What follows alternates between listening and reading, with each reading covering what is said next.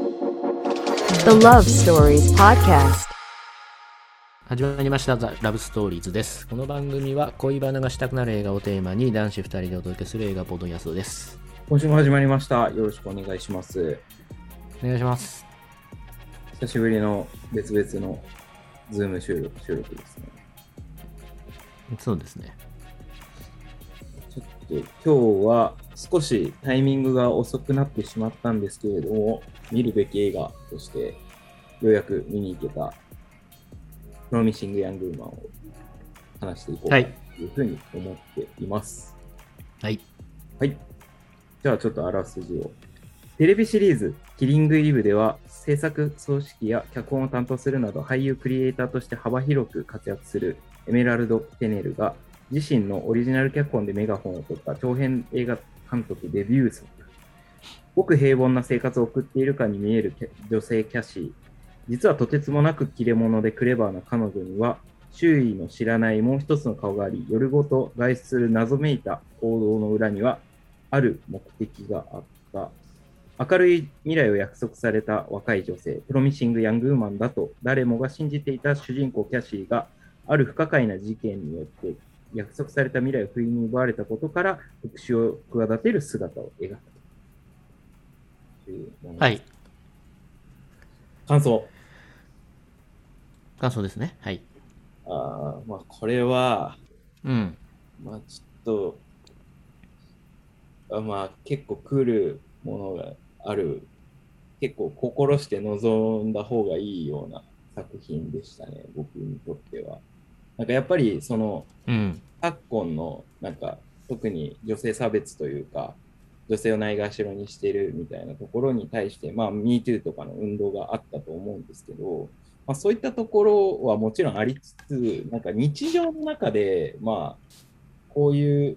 まあ、物語に、映画に出てくるようなシーンとかは、多分そういうところの標的にされづらいところとかがあったりして、ただそっちの方が実際リアルだったりはするので、なんか、まあ、周りというか、まあ、実際にこういう男っているし、クソだよなと思いつつ、まあ、そういうところがなかなか是正されない世の中でもあるっていう中でなんかその同じ男性側の立場としてめちゃくちゃ、まあ、目つぶりたくなるようなシーンもいっぱいあったしなんかそこでなんか自覚的になるべきだなっていうところを思うような作品でしたね僕は。どうでしたかうーんそうですねまあ結構まあそうですね、まあ、す割とその感想まあこれ見るきっかけになったのも歌丸さんが超絶賛してるっていうところがうんうんね、あって、 急に絶賛モードプロミシング・ヤング・ウーマンに対して、多分まあ、コア映画ファンみたいなことが盛り上がったから、映画館もね、急に撮れなくなってみたいなことがあって、まあ僕らも、そ23そのこともあり、やっぱ見過ごせないよねと。で、脚本賞も取ったしと、あアカデミー賞のね。そうですということで、で、すべての男子は見るべきだ的なことを歌丸師匠が言ってたので、それはそっくりだと思いました、ね。そういう心構えをしてみましたよね、やっぱね。で、感想は僕は、うーんと、うんままず映画としてはもうめちゃめちゃあ、そう、映画として秀逸であることはもう間違いないね。間違いないですね。うん、アカデミー賞、脚本賞だてやないっていうか、うん、まあそれは後でね、どういう構造だったかっていうのをお話しするんですけど、まず素晴らしい映画であることはもう間違いないとは思いますと。うん、で、その上で、その、なんか、人生の中で自分にぶっ刺さる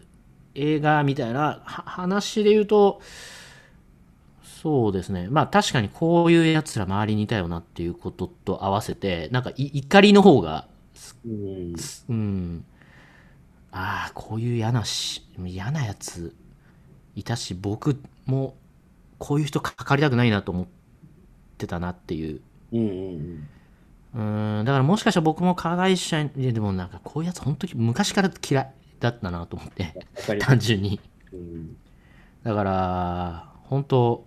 うん主人公の女性がいたたまれなさすぎてマジで。そういうなんか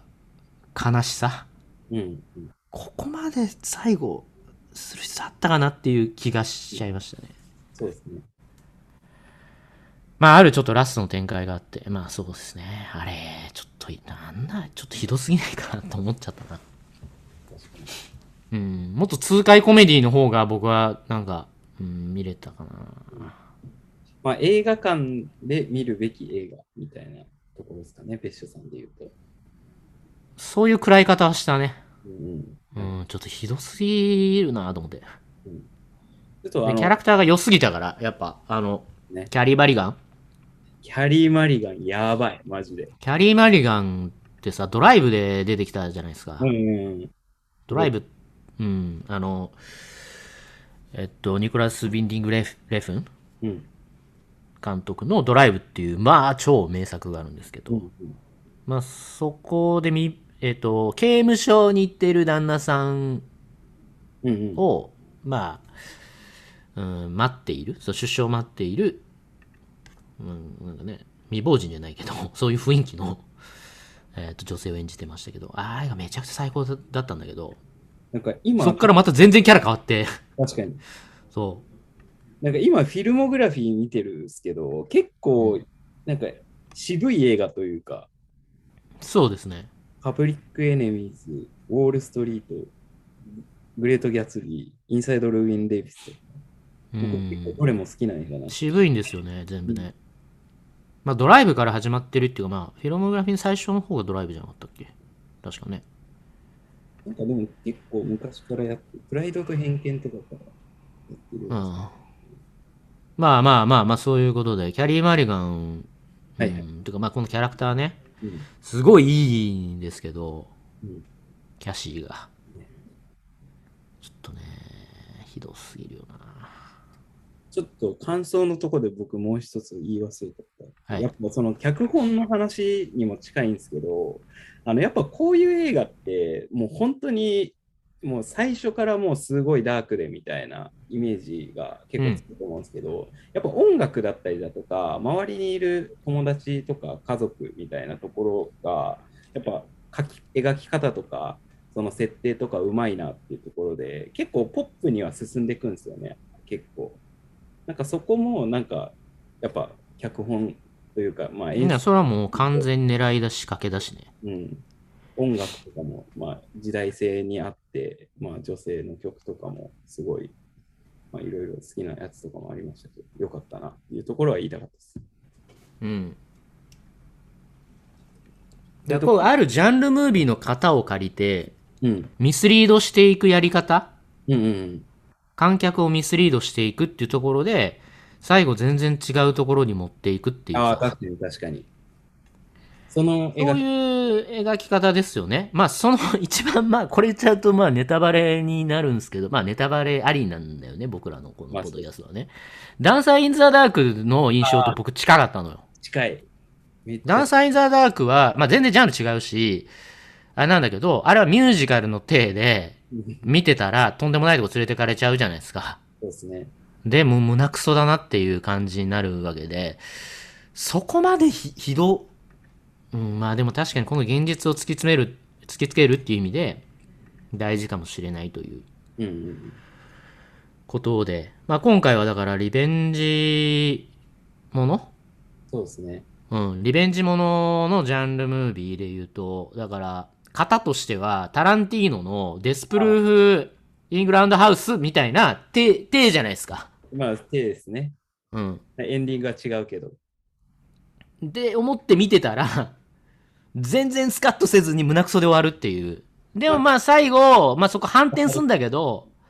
いや、それでも報われねえよって思っうんちゃうよね。そうですねまあそういう感想でしたね。はい。中身はい。そうですね。中身、プロミシング・ヤング・ウーマン。まあ、軽く今構造の話ちょっと仕掛けましたけど、うんプロミシング・ヤング・ウーマンというタイトル自体が、まあ、約束された若い、まあ、将来を嘱望されたみたいな、まあ、これ、あれだよね。プロミシング・マンっていうのかな。ああまあそうですね男性によく使うよね。プロミシング・マン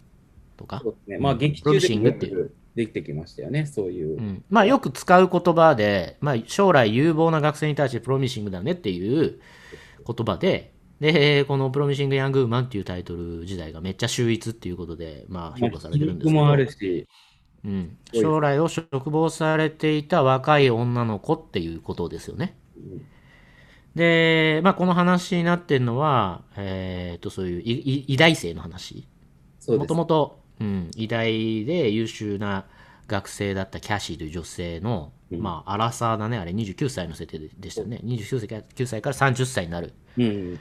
女性の設定で、で、友人が、えっ、と、同級生にレイプされ、そのショックで自殺するっていうことに復讐している、うん、復讐心を持っている女性で、 でっていうことから始まるんですけど、その復讐の仕方が、むちゃくちゃユニークなんですよね。ユニーク。であのそのそいつに復讐するっていうよりは、まあ、世の最初中はのね。うん男性全般的にそういった思想を持っている男性をまあなんかある種のだかね、らまあ、性欲を暴発する男に、すべての男に対して復讐するっていうことになってて、まあ、うーん、割とこう、ダークヒーローっぽい感じなんですよね、そこはね。まあそうですね確かうに、ん。ダークヒーロー、まあ、ダークヒーローに、だから、まあ、スーサイドスクワット先週やりましたけど、まあ、あれっぽいよね。あの、まあ近いですねアレクイーンですね、ハーレークイーンっぽい。うんうん。まあ、ああいうちょっと、まあ、ちょっとた行かれてんだけど、ある種のこうポリシーを持って、うんうんで、やり方は、もう、常人だと考えられないようなことを、まあ、やっていくっていうことで、まあ、夜な夜なクラブに行っては、酔ったふりして、うん男に、まあ、解放され、うん家に持ち帰られた後に、 なんか、えっ、と、そういう、性行為に無理やり及ぼうとする、まあ、酔って泥酔している女性に対してそういうことを及ぼうとする男性に、えー、鉄槌を下すという。うんうんまあ、酔ったふりしてんだよね、だから。 そうですね酔ったふりして、 わざと持ち帰られて、で、わざと襲われるふりして、で、その瞬間に、何やってんのお前みたいな。何やってんのって聞いてんだけど、みたい な。いやいや、いや、みたいな。あの辺はむちゃくちゃ爽快じゃないですか。いや、爽快、爽快。うんまあ、で、一種のその酔ったやつを解放する目的みたいなのを踏み絵的にやって、そこで、まあ、男性のなんか黒い部分を見るみたいな感じですよね、あれは。でそこはすごい秀逸でしたね。秀逸ですよね。うん。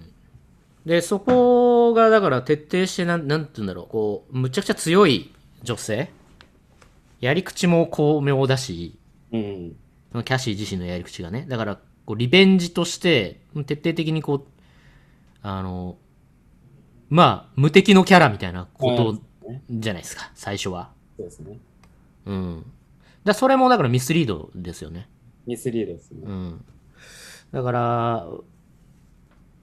サイコスリラーっぽい感じだし、コメディだし、ブラックコメディだし、うんリベンジものだしっていうことで、そう、ハーレークイーンっぽい、うんうん。ちょっと奇人変人なんだけど、ポップなキャラクターで、 音楽も、ええ全体のい色とかね、まあ、映画のこう色調も含めて、すごい話はポップに進んでいくじゃないですか。そうですね。あと、かっこいいですね、何より。あのかっこいいんでね。うん。キャリー・マリガンが、もう、あの、その、復讐を終えた朝の帰り方とかも、バチクソかっけえな、みたいな。バチクソかっこいいじゃないですか。だから上がるんですよ上がね。る第1幕はうん、そう。だからこれ結構ほんと脚本がめちゃくちゃしっかりしてるから、うん。だから第1幕目はそういう徹底して復讐をしている完全無欠の、 うん、えっ、と、キャリー・マリガン。で、キャシーというキャラクターを存分に。まあ、異常な行動をとってんだけど、うん。共感させるキャラクターとしても完璧なんですよね。1幕目がね。まあ、もう、かっこいいし、もう応援したくなるっていう。引き込むのにもう十分ですよね。で、2幕目からは、ちょっと、あの、彼女の、まあ、あの、家庭内事情というか、まあ、あの、個人、プライベートの話とかも入ってきて、それと並2幕目のきっかけはあれですね。同級生がやってきますよね。あ、そうそうそう。うん。えっと、コーヒー屋さんで働いてるんですけど、この、まあ、医大を卒業して、むちゃくちゃ優秀だったんだけど、その、えー友人がそのレイプされて自殺しちゃったっていうショック。で、そこの学校にいたくないっていうこともあったと思うんだけど、中退してしまうと、この主人公のキャシーは。そうですね。で、地元の、えーと実家の近くのコーヒー屋さんで働いてるというキャラクターなんですけど、そこに、昔の、その大学時代の同級生がやっていきますと。そうですね。ただ、うんまあお、まあ、キャリー・マリガンは特に認知もしておらおらずというか、あんま覚えてないんだけど、まあその、えーと、同級生、まあ男性ね、すごいなんか爽やかな、そうですね。うん、いい感じの、はい。で、お医者さんになってて、はいで、性格も良さそうでっていうのが来て、で、その、えっ、と、男性、同級生の男子は、えっ、と、キャシーのことをずっと、密かに恋心を持っていたみたいなことで、はい。ラブロマンスっぽくなるね、そっからね、 なんかね、第2幕目はね。まあ、そこもね、なんか、その中での起承転結というか、なんか、いろんな、あの、凸凹があったりして面白かったですよね。そこはそこで。そうですね。うんで、まあ2幕目からいろいろ一回、そうそう、だからその過去の、まあトラウマうん。友人が負ったトラウマみたいなことでちゃ、ちゃんとしたまあ恋愛がちょっとしにくい感じにもなってんだろうね、キャシーはねそ。うですね。多分、男性恐怖症みたいな感じの、あるそ一うある種の。だからす、んなんかいい感じになるんだけど、うんで、普通にデートして、ちょっと家上がんないって言われても、 あんま上がりたくないみたいなね。うん。。ああ、そそういうところも描いていくし、そううんあと、その、リベンジ、泥酔リベンジ、 えっと、そういう、あそうですね。うん、クラブで酔ったふりして、うん。わざと持ち帰られるみたいなところを、その、見られちゃうと。うん。ほんで、え何やってんのみたいな感じになって、 一回恋はくじけてしまうっていうね。まあそういうような、こう一回失恋というか、はいうん、うまくいかない恋愛みたいなことを見せるから、うん。む昔のそういう悲劇、親友が自殺してしまった、で、男性に対しての、ものすごい怒りと、まあ怒りも含めたコンプレックスとっていううんことを、まあ克服していくラブロマンスになるのかなっていうようなそうですね。話。これもまたミスリードなんだよね、それがね。そうですね。で、あの、その男性も結構キーポイントだったりすスリる。ーポイント。むちゃくちゃいい人として描かれるし、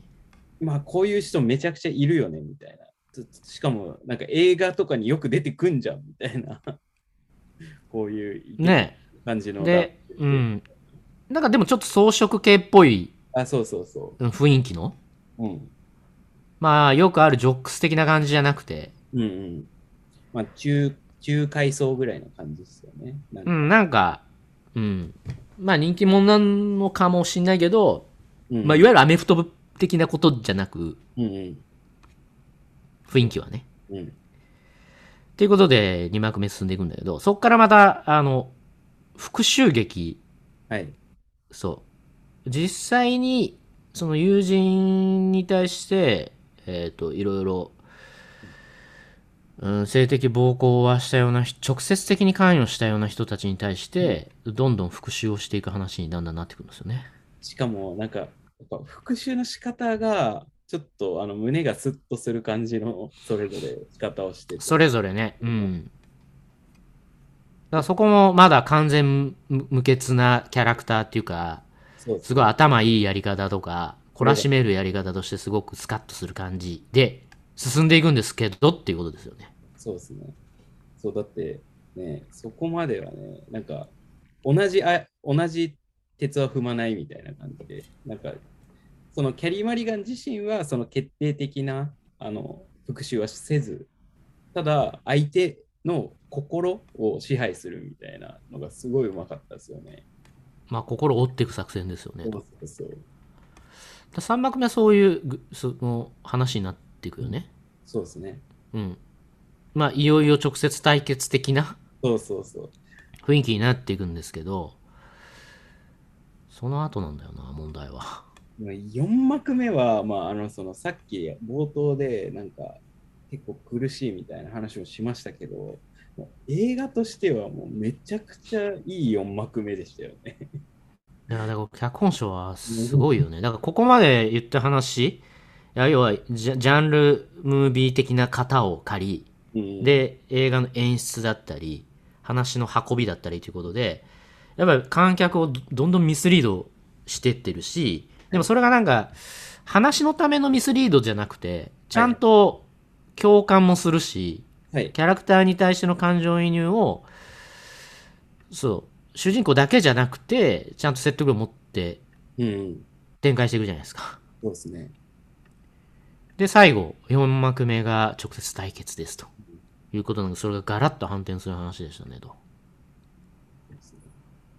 だから、まあ想像しているところは、まあボコボコにそいつらをやっつけて終わるのかと思ったら、キャリー・マリガンが逆にキャシーが殺されてしまうんですよね。そうですね。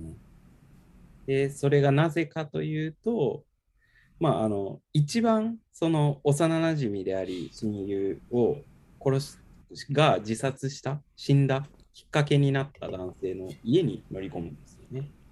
いいじゃないですね。あの、あ結婚式前夜の、あ、バチェまあラーハングオーバー、あ、そうそうそうそう。ハングオーバーをやっている、まあ、ハングオーバーって映画見ればね、ああいうあの習慣があるっていうのは、う大体みんなに、日本だとあれないけど、ん、うん、まあそうですうね。ん、海外だとね、割とある、男友達だけでうある、ん、男友達、女友達がそれぞれ集まって最後の独身の夜をそれぞれ迎えましょうと。親友とで、そうそう、親友と一緒にっていう、まあそういうのうんを、こうまあやっているところに乗り込むんですよね。ストリッパーのふりしてね。そう。ナースのストリッパーのふりして。うんでそこで決徹底的に懲らしめようという作戦だったんですけど、えー、まあひどい殺され方したねあれそうですね。これは結構えぐい。えぐいでやっぱそのえぐさが助長される作りうんうん。だそこまでやっぱりいやいいわゆるこう残酷描写みたいなことではないじゃないですか、まあ、そう血みどろになったりとかでも結構、まあ、近年見た映画の中で一番えぐいぐらいもう目を背けたくないやる、わかる。なんか結構、あの、あうの、んうん。あの、まあ、本当にやめてくれと思ったよねやかっぱりわいそうすぎるよこの映画のあの別の意味です素晴らしいところって、やっぱり今までそういう被害に遭ってきた女性のことも配慮して、決定的なシーンって映さないじゃないですか。あそうレイプ被害に遭ったはいそ。の友人のシーンとかそで証拠としてのビデオとかを入手したりするんですけどそれも映さないですよねそう。だか全然らそこら辺配慮行き届いて回る想シーンとかもなくてからこそ、めちゃくちゃかきたてられるんですよね。こっちの想像が。だから、は配慮もあるだろうけど、やっぱり本当にこう、暴力的な、う。うんん、現実をそのまま見せるっていうことで、あれカット割らずに、うんまあ要は枕でそう。顔をね、窒息死。窒息死させると、抑え込んで窒息死させるんですけど、その間ずーっと足バタバタしてたりとか、もがいてるっていうところ。まあ、あれ、結構長いよね。うん。うん、1分ぐらいは。うん。思ったった気がしますよ。うん。まあ、それをさらに、まあ、友人と結託して燃やすっていう。そう、だから、その後翌日、はい。うーん、死体になっている、そのキャシーを、そのハングオーバーを一緒にやってるお男友達たち、まあ、一人、そうですね。まあ一人か、まあ親友だね、親友が、まあ見見つけて、で、主人主人公じゃない、その、レイプした、ね、殺した犯人うん。は、まあ、自戒の念には落ち、自戒の念はないな。まあ、人を殺したからショックで、ですねこう、うろたえてんだけど、ずっと。親友だから、いやいや、大丈夫だよと。お前、お前がなんかしたのかと。うん、してねえだろっつって。大丈夫だから。安みた全いな、ねそうそうそう。安心しろ、みたいなことで、一緒に、その死体を遺棄すると。うん。山の中にね、遺棄しに行って、そのまま結婚式に向かうっていうことになるんですけど。うん、いいやもう、うーん、そこも、だからな、いや、あ本りえ当ないでしょみたいな。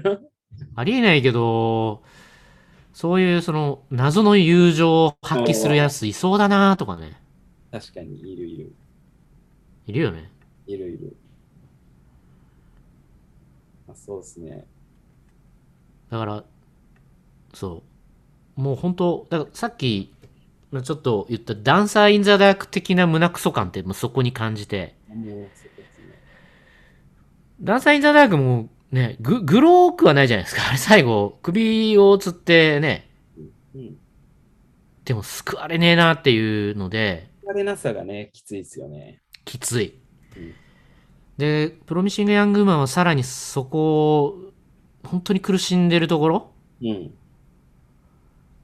もうまあ、怒りと無念とみたいなことが恋にならない、うん。うーん、その枕を押し付けられて窒息させる、そのもだえてるのをさ、いや、本当まあきついよね。あのシーンは本当に。そう。ただ、最後、あの、まあ、ダンサー・イン・ザ・ダークと違う点で言うと、若干の、まあ、カタルシスまではいかないですけど、そのうんまあ、やりた最いみ後ね。たいな、そうですね。最後、その死んじゃった後に、その死ぬことも想定して、キャシーは、そう。えーと証拠となるビデオを弁護士に送ったりだとか、あと、その、警察はい。うんに、えーその、この事件のことが発覚されるようなことを、まあ、仕込んでいて、そうですね。あと、その、結婚式に参加するような人たちにメッセージを送ったりとか、まあ、してたんだろうね、あれね、うん同級生の。うん。まあまあ、そういう話で、最後、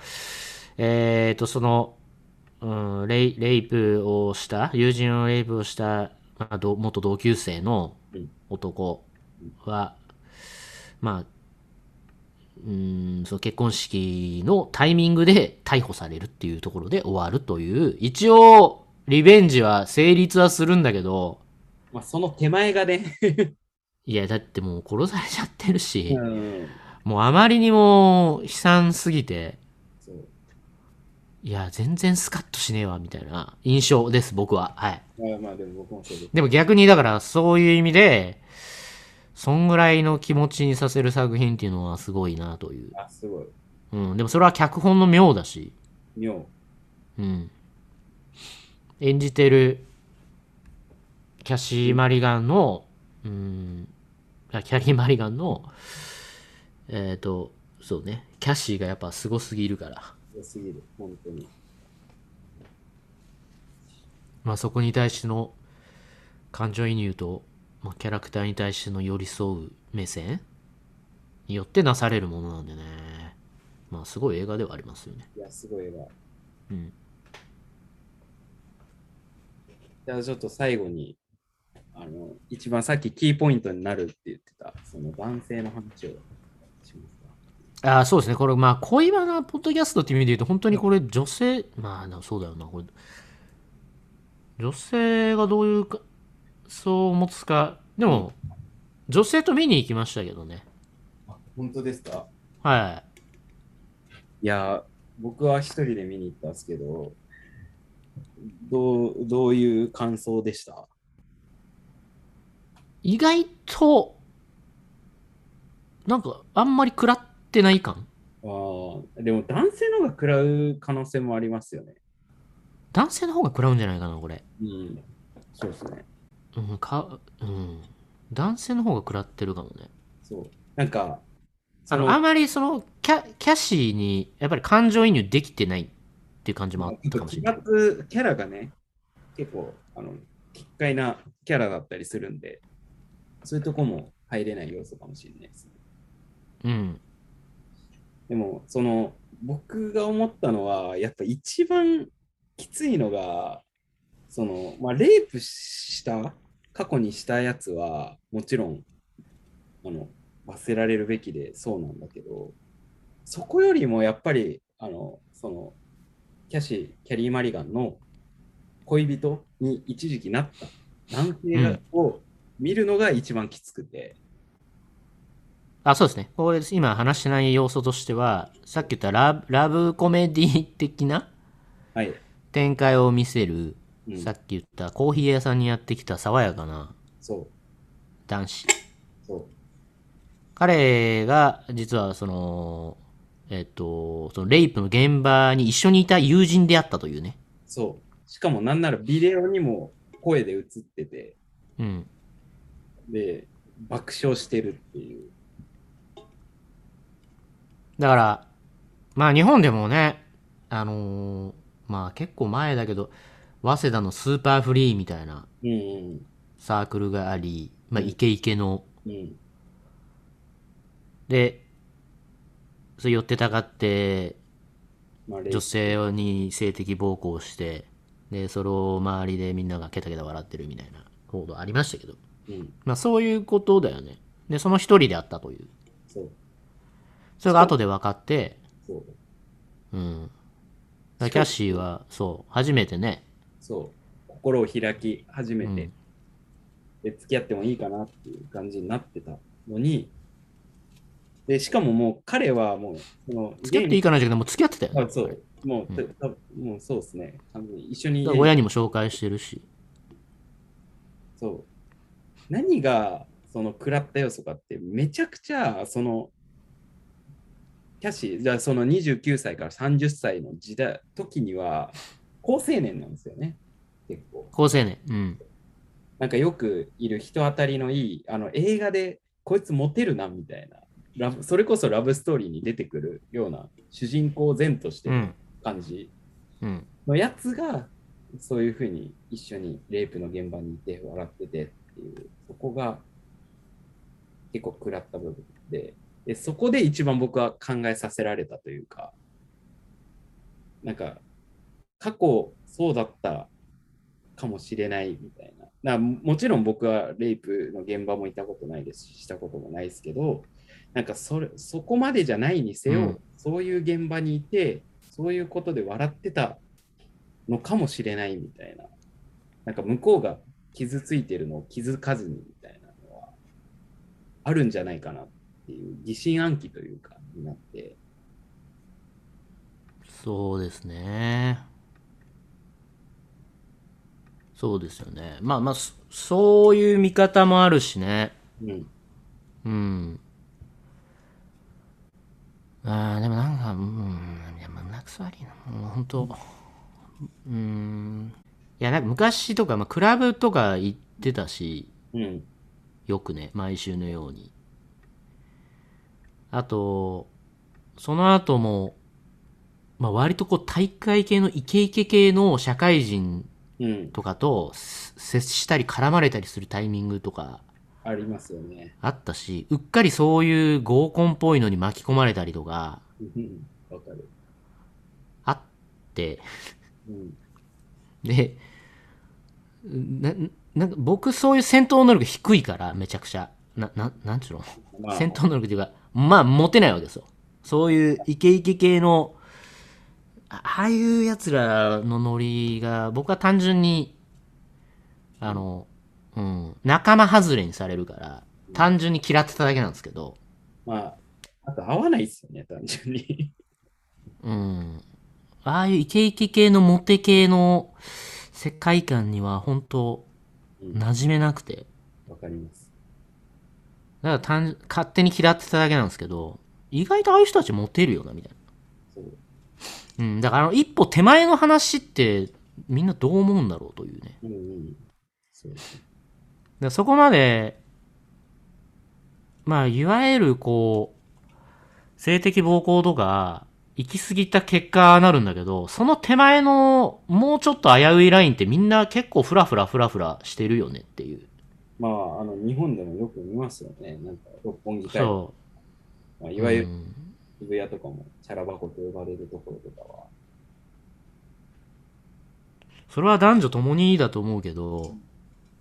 で、ああいうことがあった時に当然飲んだ方が悪いとか思わないですけど、もちろんね、女性が悪いとかって思わないけど、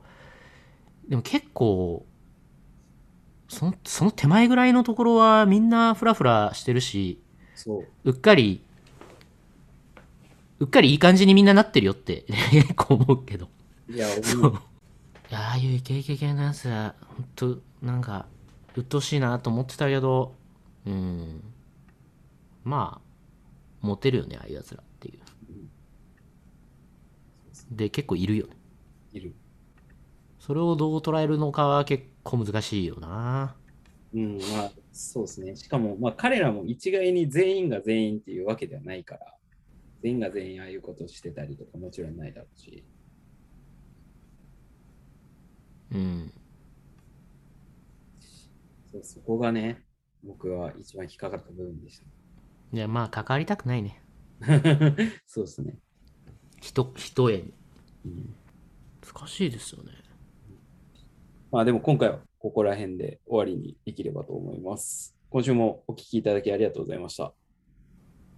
ありがとうございました。まはたい次回もよろしくお願いします。さようなら。さよなら。